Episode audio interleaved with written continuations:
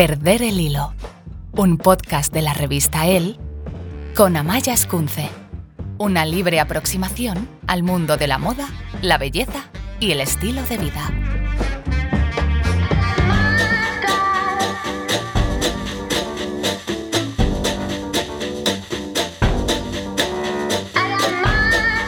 Un desfile de moda. París, por ejemplo. A las puertas del Gran Palais, los flashes retratan los looks más fantasiosos. Tules, zapatos extremos, bolsos de fantasía, combinaciones imposibles entre la expresión y a veces también el disfraz. El street style, cada vez más producido, acapara todos los focos. Y esos hombres y mujeres pasarán dentro del palacio, al front row, la esperada primera fila, donde todos los que saben y hablan de moda estarán sentados, cada uno queriendo contar una historia con lo que llevan puesto. Esto es lo que soy, lo que quiero mostrar. Miradme.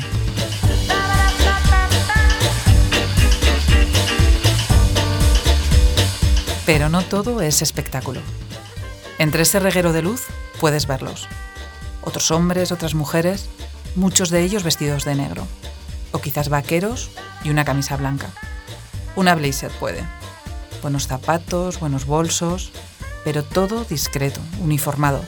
Son editores, directores de moda, directores de revistas, estilistas, y todos parecen llevar uniforme. Sí, los que crean ese mundo, los que viven de él, parecen optar por llevar siempre lo mismo. ¿Qué quieren contar? ¿O qué no quieren contar? ¿Es cuestión de mantener un estilo?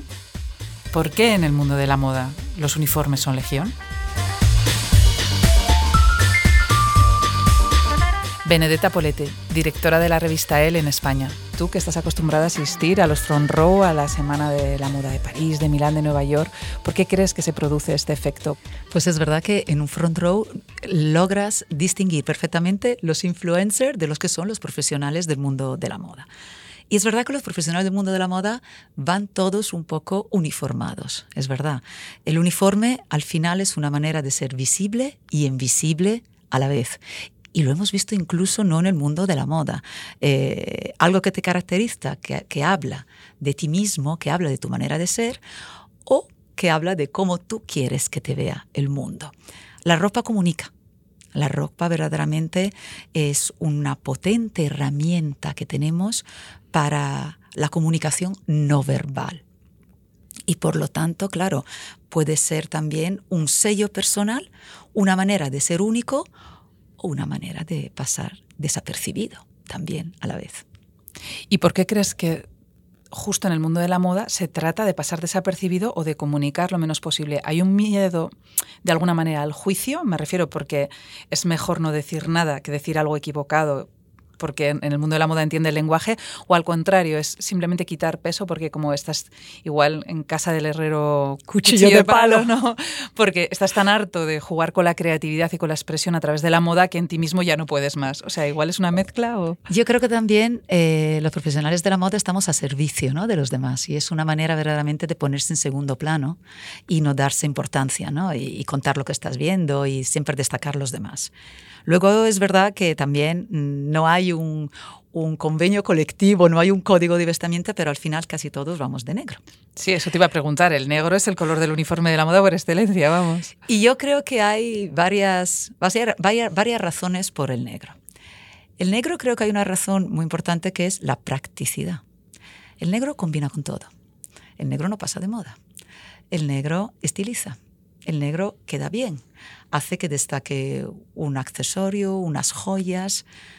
Eh, personalmente, a las 7 de la mañana, cuando teniendo cuatro hijos, tengo que vestir a cuatro hijos, darles de desayunar, etc., no puedo encima pensar en qué combina con qué. Y es verdad que ponerme un uniforme negro es lo más fácil. Creo que verdaderamente es una manera también de ahorrar tiempo. En una mini maleta, todos que estamos viajando constantemente, pues llevarse cuatro cosas negras lo que mejor combina. Cuando trabajé en una agencia de prensa, recuerdo que de repente, por la mañana yo llegaba, no tenía nada, y de repente me decían, tienes que ir a la embajada de Francia a cubrir no sé qué acto, tienes que tener un cóctel por la noche. Y pensaba, ¿y cómo voy yo vestida así ahora? Y la petite robe noire que inventó Coco Chanel y que luego tanto de la que tanto habló también Karl Lagerfeld, Little Black Dress, es verdad que llenó mi armario, porque un vestidito negro era lo que perfectamente podía llevar a las 8 de la mañana, a las 12 de la, la mañana o a las 12 de la noche. Con lo cual es verdad que hay también un, tema, yo creo, de practicidad, de que puedes estar de 8 a 8 vestida de la misma manera y siempre puedes llegar a cualquier sitio, en cualquier lugar y siempre estar a gusto. En mi caso personal, el negro además me hace sentir, es verdad, como más segura me hace sentir como, no sé, me quita importancia en una cosa y me hace como que puedo pensar en otras cosas sin, sin dar importancia a eso. Creo que eso también nos pone un poco en común a todo el mundo de la mona, ¿no? algo que tenemos en común todos. ¿Cuál sería tu uniforme entonces, Benedetta? Un pantalón negro y un, y un cuello vuelto negro en invierno, un vestidito también negro, la petite robe noire. Decía Chanel, decía Coco Chanel, viste vulgar, y solo verán el vestido, viste elegante y verán a la mujer. Y yo creo que es verdad que el negro es ese passepartout, es esa manera de, bueno, de estar elegante o de, estar, de, de, poder estar siempre a gusto, ¿no? Yo recuerdo que mis hijos muchas veces también me dicen, ay mami, como nosotros, tú también llevas uniforme.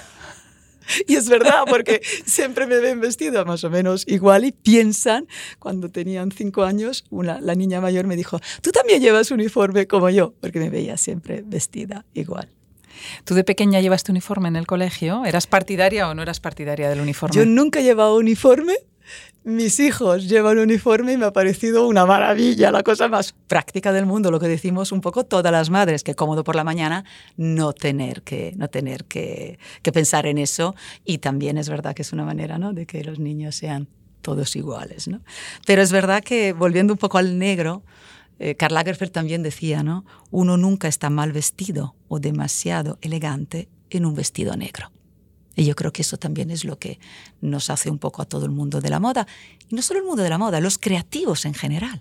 Los creativos en general es como esa manera como de, yo creo que no sé si como que piensas que, que puedes, que, que, dejas pensar, ¿no? Como funcionar más el cerebro si le quitas importancia a eso, ¿no? Bueno, el caso de Obama era ese. Yo creo que Obama era el que decía que tenía que tomar tantas decisiones diariamente que sumar, que ponerte eh, era una que quería quitar del medio y que eso le facilitaba mucho. Y creo que también el hecho de tener un uniforme es como, ¿no? es como si fuera un, el traje gris de los chicos antes, ¿no? Es como tu, uniforme social, ¿no?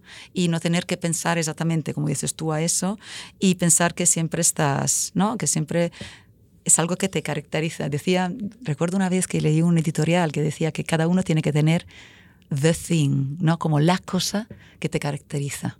¿No? Si pienso en Inmaculada Jiménez, la directora de Harper Bazaar, ella tiene un moño siempre. Eh, o si piensas en Grace Cuttington, tenía ¿no? ese, ese pelo rojo. Es verdad que siempre es bonito que cada uno encuentre como algo que lo, que lo caracteriza, ¿no? pero no por bueno, por destacar y por ser recordado, pero que seas como esa cosa ¿no? que, que siempre te caracteriza. O sea, ¿hay una manera de manifestar tu estilo llevando uniforme? Yo creo que sin duda. Sin duda hay una manera de, expresar siempre quién eres, qué quieres ser, llevando uniforme y también es verdad que el uniforme puede cambiar. Un día te puedes querer sentir un poco más lady, otro día verdaderamente eh, va consonancia con tu humor o con lo que tengas que hacer y otro día puedes ser más alegre. Y es verdad, por ejemplo, que en verano añado algún color. Siempre hay una base negra, siempre es una sinfonía de negro sobre negro, una armónica sinfonía de negro sobre negro, pero en verano es verdad que siempre añado algún color. Sí. Y, luego ahora me ha dado también por poner joyas y por poner accesorios, que creo que son los que le dan el twist, ¿no? lo que lo hacen diferente, que hacen como una, un básico, una base y que luego puedes jugar con accesorios, zapatos y, y joyas que, lo pueden, ¿no? que pueden dar un twist diferente. Pues nada, muchísimas gracias, Benedetta.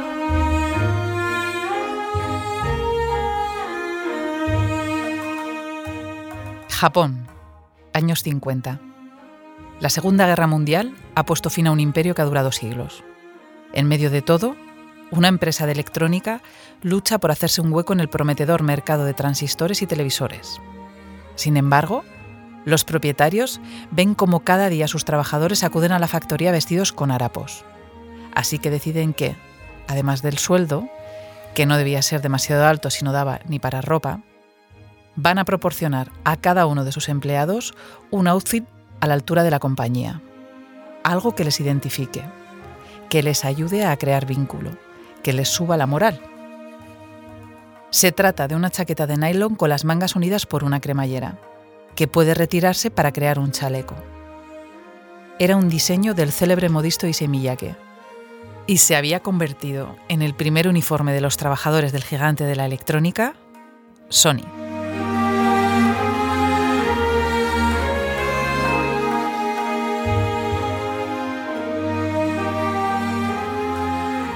A Steve Jobs le inspiró enormemente esta historia. La escuchó directamente de los labios de Akio Morita, presidente de Sony, durante su visita a la empresa a principios de los 80. Tanto le inspiró que decidió que Apple tenía que seguir el mismo camino para fomentar el vínculo entre sus empleados. Así que llamó a Issei Miyake y le encargó un diseño de chaleco con el que, con toda la ilusión, se presentó en la oficina. Según cuenta, no le fue muy bien. De hecho, casi le tiran un Mac a la cabeza. Y es que eso de estar dispuestos a vestir todos igual debe ser algo cultural.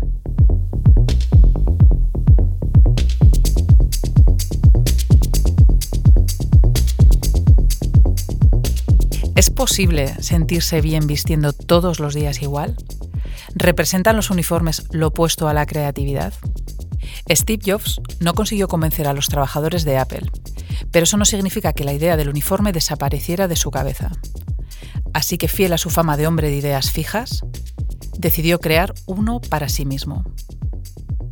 Así surgió el que quizás sea el más famoso caso de vestuario minimalista, su ya mítico jersey negro de cuello Perkins con vaqueros azules y zapatillas deportivas.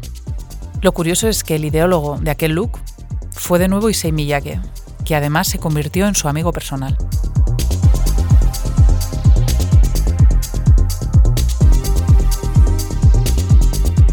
Pero ¿qué lleva a una persona de la relevancia pública de Steve Jobs a vestir siempre igual? Poco antes de morir, llegó a reconocer a su biógrafo que en su armario tenía más de 100 de sus famosos jerseys, de su prenda favorita.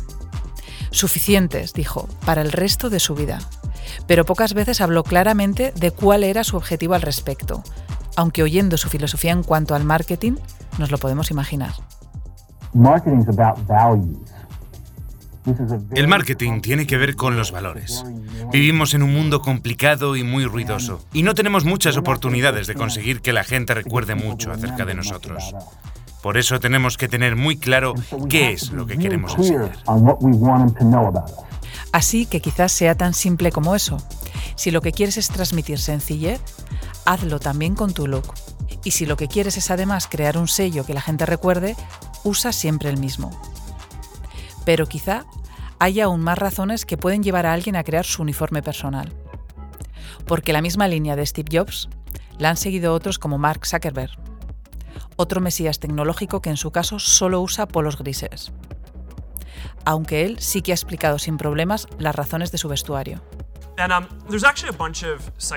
Hay un montón de teorías psicológicas de que incluso tomar pequeñas decisiones sobre la ropa que usas, lo que comes en el desayuno o cosas así, te producen cansancio y consumen tu energía. Y mi perspectiva es, estoy en una posición realmente privilegiada en la que cada día me puedo levantar y dar un buen servicio a más de mil millones de personas. Y siento que no estoy haciendo mi trabajo si gasto parte de mi energía en cosas que son tontas o frívolas. Necesito dedicar toda mi energía a construir los mejores productos y servicios y ayudar a alcanzar nuestras metas, ayudando así a conectar a todos en el mundo y brindarles la capacidad de permanecer conectados con las personas que aman y se importan.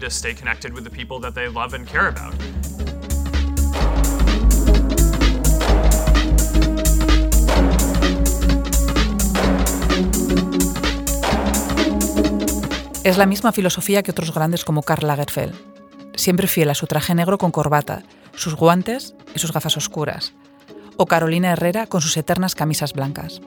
Así lo explica Wes Gordon, diseñador de Carolina Herrera. We all love fashion because it is an amazing way to express ourselves and to show the world who we are.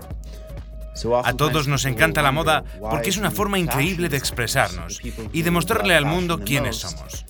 Por lo que muchas veces la gente se preguntará por qué los diseñadores de moda, las personas que aman la moda, suelen usar uniforme y siempre son fotografiados de forma parecida. En el caso de la señora Herrera, una camisa blanca perfecta. Y en mi caso suele ser una camiseta negra con cuello redondo y jeans. Y es una pregunta divertida, pero creo que um, tiene mucho que ver que desde el momento en que me despierto hasta el momento en que cierro los ojos y me quedo dormido, estoy pensando en moda.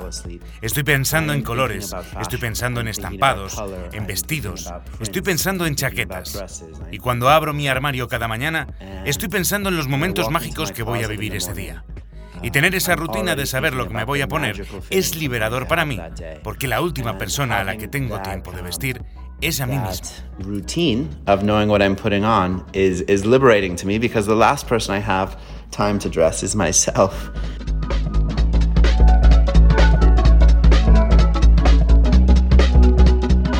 Pero, ¿por qué eso de vestir siempre igual se ha convertido en algo frecuente entre los diseñadores? Si a priori parece una filosofía opuesta a los principios de la moda. Fabio Encinar. ¿Es tu caso? ¿Tú vas un poco uniformado? No, no, un poco no. Voy, soy eh, completamente. Lo que acabas de, describir, soy eso hecho persona. O sea, yo soy 100% a rajatabla, uniformidad absoluta en mi trabajo. Y ya extrapolado a mi vida personal, porque yo creo que ya el personaje se ha comido a la persona. ¿Y por qué crees que pasa eso? ¿Por qué decidiste tú? ¿Y cuál es tu uniforme primero? ¿Y por qué decidiste tú eh, llevar un uniforme? Mira, mi uniforme se ve claramente en todas las entrevistas que he hecho en él, todas las fotos que me han hecho, todos los retratos se me ve perfectamente. O sea, es, eh, yo me acuerdo, pues, ya lo hacía Laura Somoza o lo hacía Silvia Montalvo, que lo hiciese. Yo venía siempre con lo mismo, que es siempre voy de negro, camisa blanca, jersey negro, pantalón negro y zapato negro. No sé por qué, yo no sé si es por la saturación del color, sobre todo en un mundo como el mío, que vivo rodeado de tanto color, tanto volumen, tanta explosión de, de información cromática debe ser que yo me he saturado y he decidido optar por lo fácil que es no pensar y cada mañana ponerme lo mismo, que es un mundo negro. ¿Crees, eh, hemos entrevistado a más personas y todo el mundo que se dedica al mundo de la moda dice que es eso, que es no pensar. ¿Tú crees que te ayuda a no tomar esa decisión? Yo, eh, a ver, yo, a mí al principio me te diré, cuando estás en la universidad, empiezas prácticas, a todo el mundo, cuando estudias moda hay más o menos un parámetro, un perfil que te interesa la moda, te vistes un poco más, le das importancia, ¿no? Bueno, ahora aunque me vista de negro también le doy importancia. Pero es algo muy, en ese momento como muy particular lo que es la moda para ti y vestirte es un poco eh, la única forma a tu alcance de expresar lo que eres, lo que sientes y lo que quieres.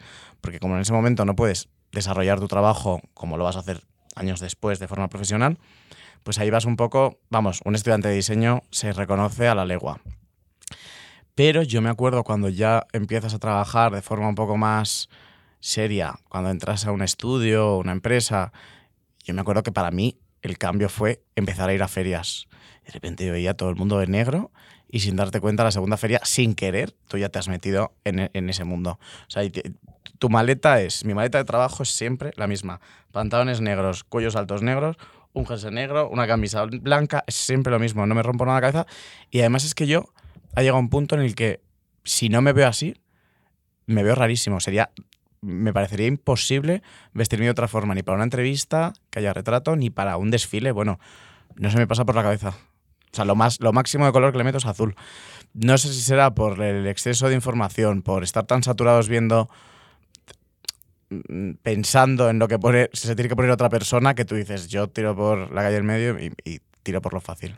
No tiene nada que ver además ese uniforme del que hablas con lo que diseñas tú, con tus referentes y con el tipo de ropa y de imagen que construyes para, para tus clientes y para la gente que sueña con tu ropa. No, no, nada, o sea, cero, cualquiera que me vea y vea lo que hago. También te digo que yo, lo del color para mí mm, fue también una revelación, o sea, quiero decir, yo era, mis primeras colecciones, eh, era todo como muy blanco, muy purista, muy minimalista y de pronto hice un desfile que, que, que, no sé por qué sentí la necesidad de hacer como volumen, como muy ochentero, como color, tejido un poco más. Y de repente me metí en un mundo que dije, es que yo creo que no he sido diseñador hasta ahora. O sea, creo que no me he sentido a gusto con lo que hacía hasta ahora. Y ahora estoy encantado. Entonces, no sé si tú llegas a mi casa o llegas a mi estudio y ves alguna prenda mía y ves que eso es un burro lleno de color, de tal, y ves mi armario y dices es todo blanco y negro qué mundo tan tal. Pero sí, no lo sé. Igual es esa mm, son los dos mundos que se completan y de uno sale el otro, no lo sé. Si la moda es una manera de expresarse, igual hay un punto en el que es y nos dedicamos a los que estamos en el mundo de la moda, te expones tanto que prefieres no jugártela por decirlo, porque estamos rodeados de gente que sabe interpretar lo que llevamos puesto, ¿no? Por decirlo de alguna manera. Hmm. Entonces tratas de contenerlo o realmente crees que no, que no es por miedo, porque también se produce el efecto contrario, que hay gente en el mundo de la moda que es súper histriónico, que tiene un montón de, de no de personalidad, sino de diferencia, porque Sí. el uniforme puede tener personalidad también, entiendo. Sí, sí, claro que puede. Bueno, eh, hay uniformes que, que forman eh, al icono, ¿no? O sea, quiero decir, tenés un, en su día un Karl Lagerfeld, no hace falta poner su cara para saber cuál es su uniforme, ¿no? O, no sé, bueno, habrá ahora mismo, pero vamos, Sí, o Steve Jobs, por ejemplo. El cuello alto, el tal, sí, efectivamente. Eh, entonces, no creo que eso sea impersonal o tal. Creo, tú decías que era. eh, como una protección porque yo creo para que es pereza. juicio. Yo creo que es más básico. Yo creo que es pereza. Yo creo que, que- que cuando trabajas en moda y tal, no es que lo dejes en segundo plano. La moda es muy importante. Pero. te sientes más cómodo eh, en tu registro. Sabes en lo que te mueves, en lo que estás, en lo que te has encontrado ya tu foto. Eh, y eso es como cuando de repente te has visto ver una foto y sabes cómo ponerte. Pues lo mismo con, con el uniforme que te, que te pones a diario. Yo creo que es una mezcla entre pereza y saber y conocerte. Es importante conocerse para vestirse. ¿Y cómo se mezcla eso con la imaginación y con la fantasía que la gente eh, ve? Tú, es que tú vas a un front row, lo habrás visto mil veces, yo también lo he visto. Vas y ves el street style, que es una cuestión tan fantasiosa, tan explorativa de la moda, por decir alguna, de alguna moda. Y luego ves a toda esa gente que va vestida de negro, que va pasando por detrás, como muchos llevan un blazer, un zapato de color o un bolso, pero ¿cómo se combinan esos dos mundos? Bueno, es que claro, a ver, como digo esto, eh, quizá uno es el escaparate y otro es la cabeza pensante. ¿No? No sé. eh, yo siempre, a ver cómo te. No es que, no es que alguien que vaya súper producido no me merezca respeto profesional, porque mm, es que sin toda, sin toda esa eh, explosión y esa creatividad y ese tal, la moda sería aburridísima. Eh, pero siempre que veo un desfile a alguien de negro como muy sereno, muy discreto, muy en general en la vida, muy la prudencia me llama más atención y digo, ahí, es, ahí se está cociendo algo interesante. Y Lo otro, lo- hay que, o sea, a veces hay que enseñar menos. Y, y luego, eh, cuando, cuando descubres el universo de esa persona, te sorprende más. Y hoy me decías que hoy has saltado tu uniforme y tienes uniforme de verano. ¿Hay Hoy uniforme de de, invierno y de verano? Total, total. O sea, hoy voy de verano porque voy con una camisa azul. Sí, eh, sí, la verdad es que luego en verano me veo, cuando estoy de vacaciones, y me veo de blanco y tal. Y todo el mundo me dice, qué guapo estás. Claro, como eh, el resto del año, 11 meses vestido de negro, pues claro, la gente se descolocará. Pero sí, sí, hoy voy de uniforme de verano, camisa azul. Esto ya me parece la explosión del color. También hay una parte muy práctica. Yo creo que dices que cuando tienes que asistir a muchos eventos, nos lo comentaba también Benedetta en su intervención, eh, te resulta mucho más fácil hacer una maleta eh, o tener que asistir a esta entrevista. Igual luego tienes que ir a taller y luego igual por la noche tienes un evento. Si tienes una, un uniforme negro que de alguna manera con pequeñas cosas puedes cambiar. Si tú tuvieras que recomendarle a alguien un uniforme, ¿cuál sería? Por supuesto que lo tiene que adaptar a su personalidad, pero eso que tú dijeses, mira, esto es la ropa que yo creo que es Es que yo creo que depende mucho de la persona y de la personalidad y de, y de, cuál es su día a día. Para mí, pero esto es para uniforme, esto es como cuando viene una clienta y te dice, no sé si me veo con esto o, este pelo o este tal. Es que no hay nada peor que sentirte disfrazado. O sea, lo peor que te puede pasar. Por muy cañón que vayas, igual te ves brutal. Pero si no estás cómodo, en el momento en que tú te sientes que estás disfrazado o no estás cómodo, es complicado que te vayan a ver bien y que tú te vayas a ver bien. Es muy complicado. O sea, tienes que estar, tienes que olvidarte. Yo para mí la moda es importante, pero es importante, pero no es crucial en la vida. Es así. Es decir, mm, la moda, mm, hombre, dentro de los problemas sí es una banalidad. Quiero decir, la moda, yo, yo cuando hay un problema en el taller siempre digo, bueno, que no estamos salvando vidas, estamos haciendo faldas. O sea, ¿qué es lo peor que puede pasar? ¿Que salga mal una prenda? Bueno, pues, pues sale mal. Quiero decir, yo no estoy operando a corazón abierto, pero eh, que tú, la moda no puede mm, mm, dirigir tu día. O sea, quiero decir, tiene que ser una cosa secundaria que te olvides de lo que llevas puesto. Que vayas de la pera, que estés cómodo, que tal, que lo que sea, pero que no, que no te condicione para nada. Entonces, eso va mucho en función de cada persona. Yo sé, a mí lo que me gusta es cuando me he visto por la mañana que me sirva para todo el día, porque estoy en el taller o vengo a una entrevista o voy a no sé qué, o lo que sea, que esa noche tienes un evento, sí me cambio, pero me cambio en la, misma onda en la que voy vestido el resto del día. Te quiero decir que si voy de negro, lo extrapolo, o sea, que, que intento ir lo más plano posible y lo más discreto posible, pero esa es mi forma de ser. Luego veo, oye, eh, yo adoro a Cosima, a la hija de Agata, por ejemplo, y me alucinaría. ¿Ves? Es- su mundo me alucina, ella me encanta, y yo creo que de hecho tenemos un muy buen rollo por ser tan diferentes y tan tal. Pero, pero yo digo, ella se lo pasa muy bien, disfruta mucho vistiéndose. Yo también, pero en un mundo completamente diferente y olvidándome mucho de lo que yo he puesto. ¿Y crees que esta tendencia también a los uniformes o a, eh, tiene algo que eh, puede ayudar a la sostenibilidad, uno de los términos estrella de, de los últimos años?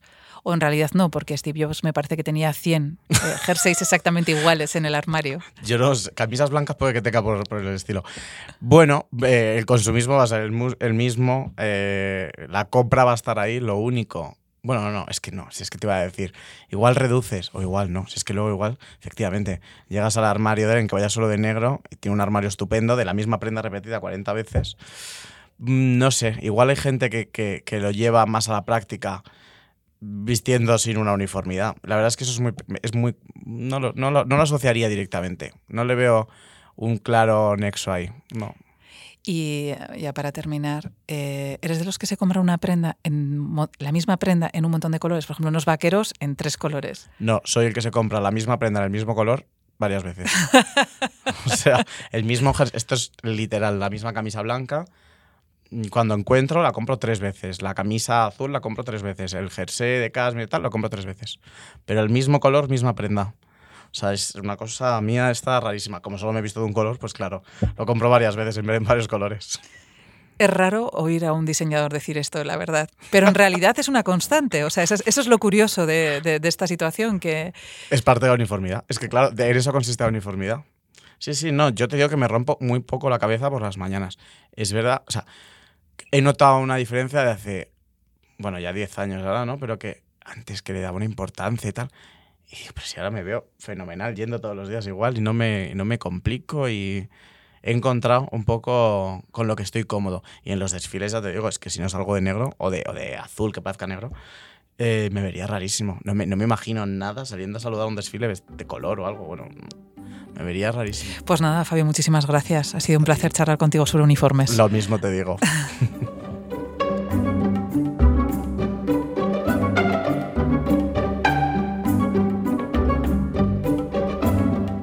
Los diseñadores no son los únicos en llevar uniformes. Directoras y editoras de moda tienen los suyos. Sina Mateiki, editora de moda, hizo un experimento que se volvió viral hace algo más de una década. Decidí hacer un reto creativo. Me reté a llevar el mismo vestido negro todos los días durante 365 días, pero reinventándolo cada día, haciendo que pareciese diferente sin comprar nada nuevo. Solo podía llevar accesorios que hubiese encontrado, que ya tuviese en casa, cosas donadas, vintage, de segunda mano, todo categorías predefinidas. Esta editora de moda de Nueva York decidió crear, en mayo de 2009, The Uniform Project. Con él quiso no solo descubrir lo que se siente al vestir todos los días igual, también hacer una importante reflexión sobre la sociedad en la que vivimos, sobre el consumismo y sobre el papel de la moda a la hora de expresar quiénes somos. Marshall Duchamp said, living is more of a question of what one spends. Marcel Deschamps decía que es más una cuestión de lo que gastas y no de lo que ganas. Y nos hemos convertido en una sociedad definida por lo que consumimos, no por lo que creamos. La moda, por definición, es una industria tóxica, probablemente la más tóxica en términos de sobreconsumo. Pero a mí, lo que más me atraía de la moda es uno de sus principales valores, la autoexpresión. Casi de inmediato, el proyecto se volvió viral y recibió una avalancha de atención de los medios. The Uniform Project apareció en importantes publicaciones, desde New York Times o The Guardian, a revistas de moda como Elle o Glamour. Cuando acabó el proyecto, Sheena había cambiado completamente su rutina diaria. I mean, I'm down to my basics again. You know, everything uh, that came. He vuelto a lo básico otra vez. Y para ser sincera, no tengo mucha ropa. Apenas pienso en arreglarme. Me levanto y literalmente es, ¿qué me voy a poner hoy? Y creo que así lo hace mucha gente. Eso no significa que no me divierta con ello. Durante ese primer año en el que aún tenía un trabajo a tiempo completo, era muy importante que esa rutina diaria fuese algo espontáneo. Y por eso no lo decidí antes, salvo días locos como Halloween o el desfile de las sirenas, en los que sí me volvía más loca. Pero la mayor parte del tiempo era algo que hacía de forma deliberadamente espontánea porque así es como la mayoría de las personas se visten por las mañanas. Al final del desafío, la web de Uniform Project había recibido más de 2 millones de visitas y había recaudado más de 100.000 dólares en donaciones para una fundación de la India. Además, ese mismo año, 365 vestidos como el suyo se pusieron a la venta en edición limitada para recaudar fondos. Se agotaron en una semana. Sheena fue nombrada una de las mujeres del año de la revista Elle en 2009.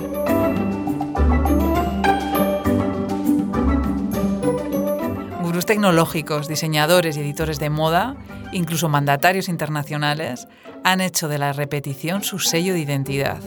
En 2012, Barack Obama decía esto. Verás que solo uso trajes grises o azules.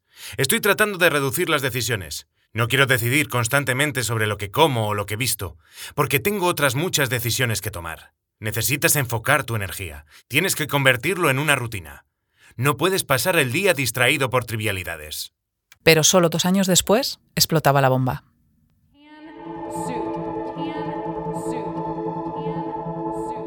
President Obama's decision to wear a light tan suit at yesterday's news conference. He was wearing a tan suit. Light tan suit. I, I think it was shocking to a lot of people. Is this an effort to make him look warmer?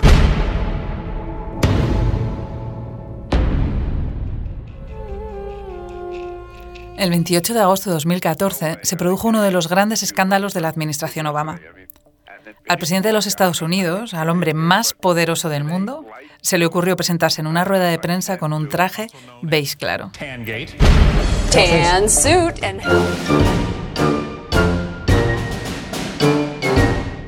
Toda una locura por su parte, que se convirtió en un escándalo nacional, con la oposición acusándole de falta de seriedad, los periódicos llenando sus portadas con la imagen del momento, las televisiones organizando larguísimos debates sobre el asunto. En fin, que durante unas semanas el tema estaba en boca de todos. Obama, fiel a su fama de hombre sensato, no quiso darle cuerda al tema, pero sí quedó en el aire una pregunta. ¿Realmente nos define tanto ante los demás la ropa que llevamos?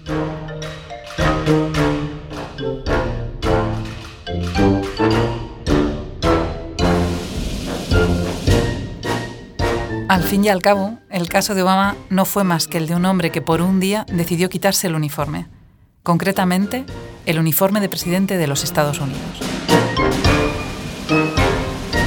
Uniformes que nos dan seguridad, ya sean personales o colectivos, que nos ayudan a definir cómo nos mostramos ante los demás, que nos dan sentimiento de pertenencia, pero también que sirven como forma de categorización social.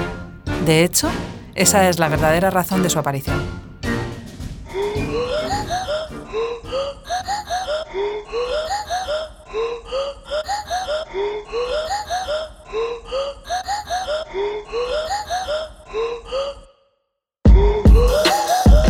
Como casi toda novedad, tienen su origen en el ámbito militar, donde se usaban y se usan para distinguir rangos dentro de la jerarquía, lo que no quiere decir que su evolución no haya estado siempre ligada a la moda de cada época. Quizás de los primeros ejemplos de ello fueron los vistosos uniformes utilizados por los húsares, los miembros de la unidad de caballería ligera de origen serbio, que luego adaptaron las tropas húngaras y polacas. Su espectacular uniforme fue el origen de la indumentaria militar moderna, basada más en una visión estética, casi romántica, que en la comodidad durante el combate. Chaquetas vistosas con ribetes de oro, con gran espacio para lucir medallas, cordones de seda, piedras preciosas.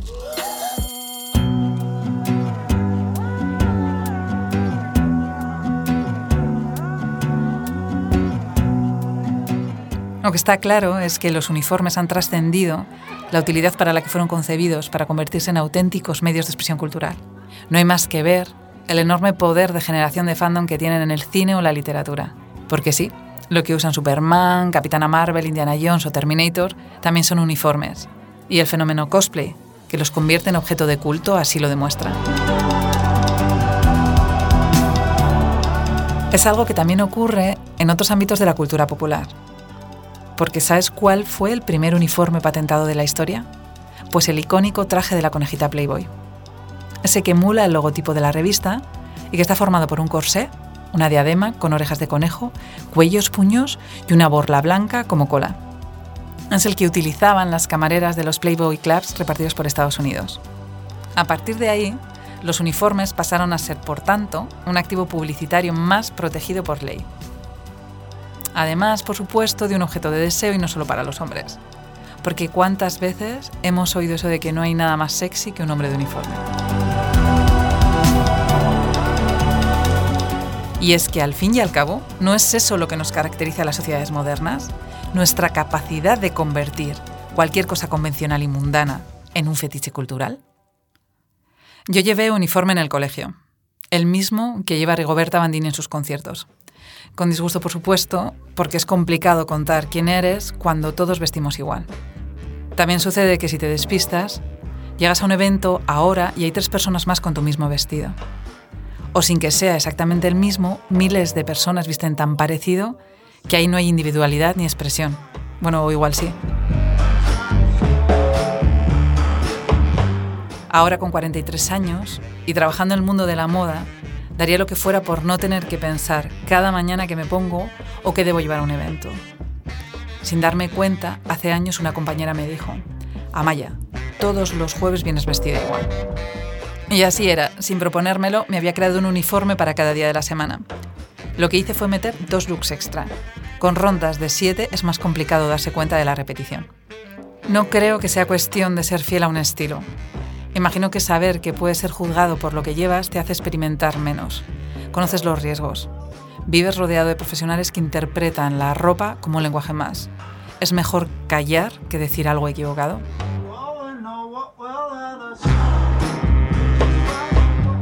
A veces me gustaría recuperar esa libertad de poder jugar con la ropa ser lo que me diera la gana.